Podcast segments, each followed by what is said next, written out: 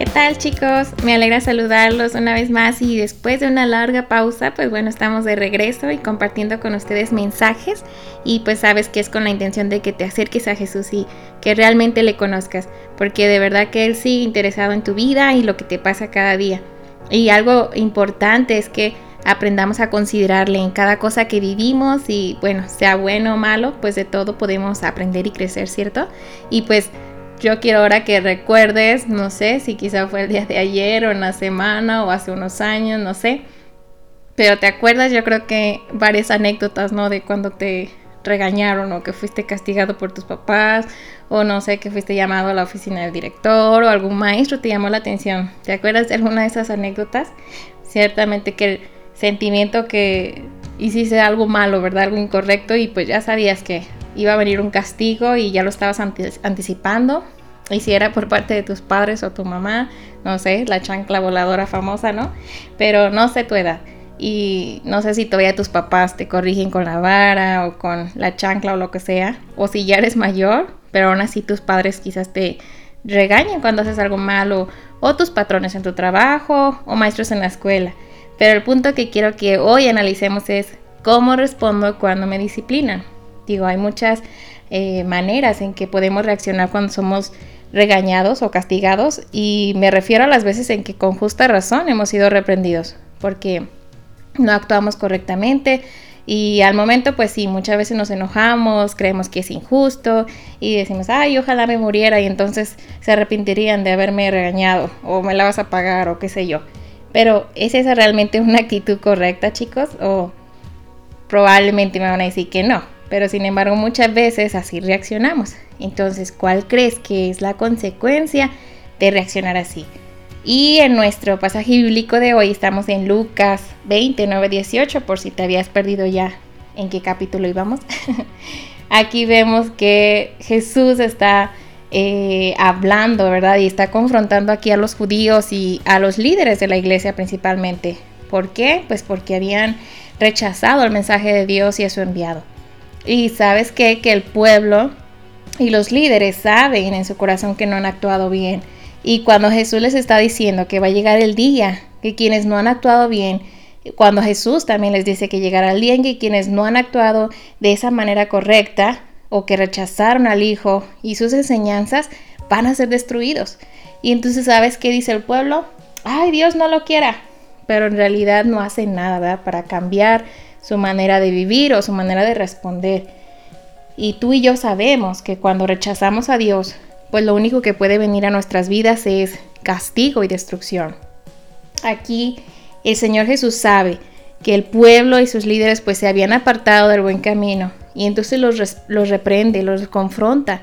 Pero estos escribas y fariseos en lugar de, de ceder a esas convicciones de la conciencia, más bien se enojaron con él y un montón y buscaban cómo hacerle daño.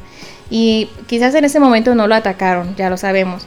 Y no fue porque realmente tuvieran temor de Dios, sino que más bien temían al pueblo. Así lo dice este pasaje. Y muchos de ellos perdieron la oportunidad de conocer a Jesús como su Salvador. ¿Y qué pasó con sus vidas? Pues terminaron muy mal. El deseo de Dios para tu vida, para mi vida, dice ahí en tercera de Juan 1.2, es que seas prosperado en todas las cosas, que tengas salud, así como prospera tu alma.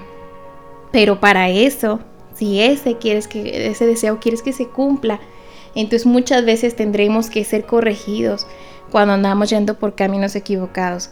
Si tú creces haciendo lo que quieres, cada vez que se te antoja, como se te antoja, pues créeme, habrá ocasiones en que nuestras elecciones no van a ser las mejores, entonces nos vamos a equivocar, podemos salir lastimados o podremos perder cosas o personas valiosas. Entonces, sea lo que sea, vas a terminar perdiendo algo. Y Dios no quiere que eso suceda.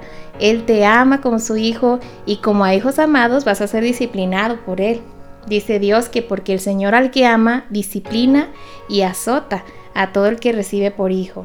Y en Hebreos 12:9 también nos, nos hace esta pregunta. Por otra parte, tuvimos a nuestros padres terrenales que nos disciplinaban y los venerábamos, los respetábamos. Entonces, ¿por qué no obedeceremos mucho mejor al Padre de los Espíritus y viviremos? Entonces, ciertamente la disciplina, pues no es algo que estemos pidiendo, ¿verdad? Y deseando, pero es necesaria. Obvio que al momento no es agradable, pero te va a pasar si es que no lo has hecho ya. Pero muchas veces agradeces a tus padres o a tus maestros eh, o a Dios mismo, claramente, por haberte corregido a tiempo y evitó que cometiéramos más errores o que eh, hubiéramos hecho algo, ¿verdad? Ya irreversible. Entonces, así lo dice la Biblia. Aquí en Hebreos 12:11 dice, es verdad que ninguna disciplina al presente parece ser causa de gozo, sino de tristeza, pero después da fruto apacible de justicia a los que por medio de ella han sido ejercitados.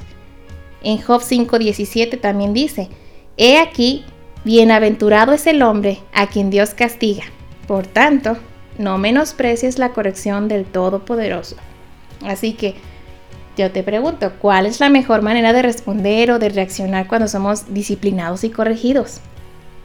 No cometas el error de menospreciarlo o de rechazar la corrección y seguir haciendo lo malo, porque tarde o temprano pues te vas a topar con las consecuencias y entonces vamos a lamentar o vamos a decir aquí como este escritor en Proverbios 5, 11 al 13, dice que, que te va a pasar que gimas al final cuando se consuma tu carne y tu cuerpo, y digas, ¿cómo aborrecí el consejo? Y mi corazón menospreció la reprensión.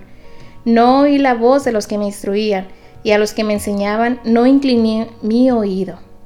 En Proverbios 13 y 18 también habla de este estado lamentable.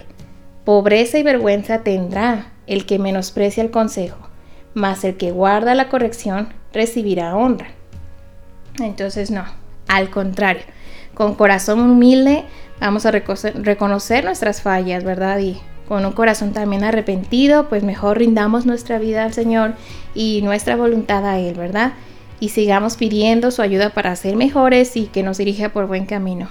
Yo creo que vas a coincidir conmigo en que no queremos, eh, pues, seguir, ¿verdad?, en el error o seguir equivocados viviendo así, sino que queremos mejorar, queremos ser mejores personas, queremos agradar a Dios con nuestras vidas y para ello entonces hay que rendir nuestra voluntad al Señor. En Proverbios 3, 11 al 12 te voy a leer otro versículo. Dice, no menosprecies, hijo mío, el castigo de Jehová, ni te fatigues de su corrección, porque Jehová al que ama castiga, como el Padre al Hijo a quien quiere. Y en el 6.23 dice, porque el mandamiento es lámpara y la enseñanza es luz, y camino de vida las reprensiones que te instruyen. Entonces lo ves. Las direcciones que te da Dios, dice aquí, es luz. Entonces te van a guiar a un puerto seguro en esos tiempos de tempestad, de dificultad, en estos tiempos que tienes que tomar decisiones, en que las cosas se tornan difíciles, pero el Señor te va a dar luz, te va a guiar. Y cuando Dios corrige el camino por el que vas, te va a llevar a un lugar seguro, créeme. Todo lo que Dios te permita vivir y a donde te lleve será para tu bien. Entonces, la próxima vez que seas corregido, acepta la corrección y haz caso de ese consejo que te están dando, ya sean tus padres, tus líderes, tu maestro o el Señor a través de su palabra. ¿Ok? Entonces, esta es lo que aprendimos el día de hoy y pues es todo por hoy chicos. Cuídense mucho.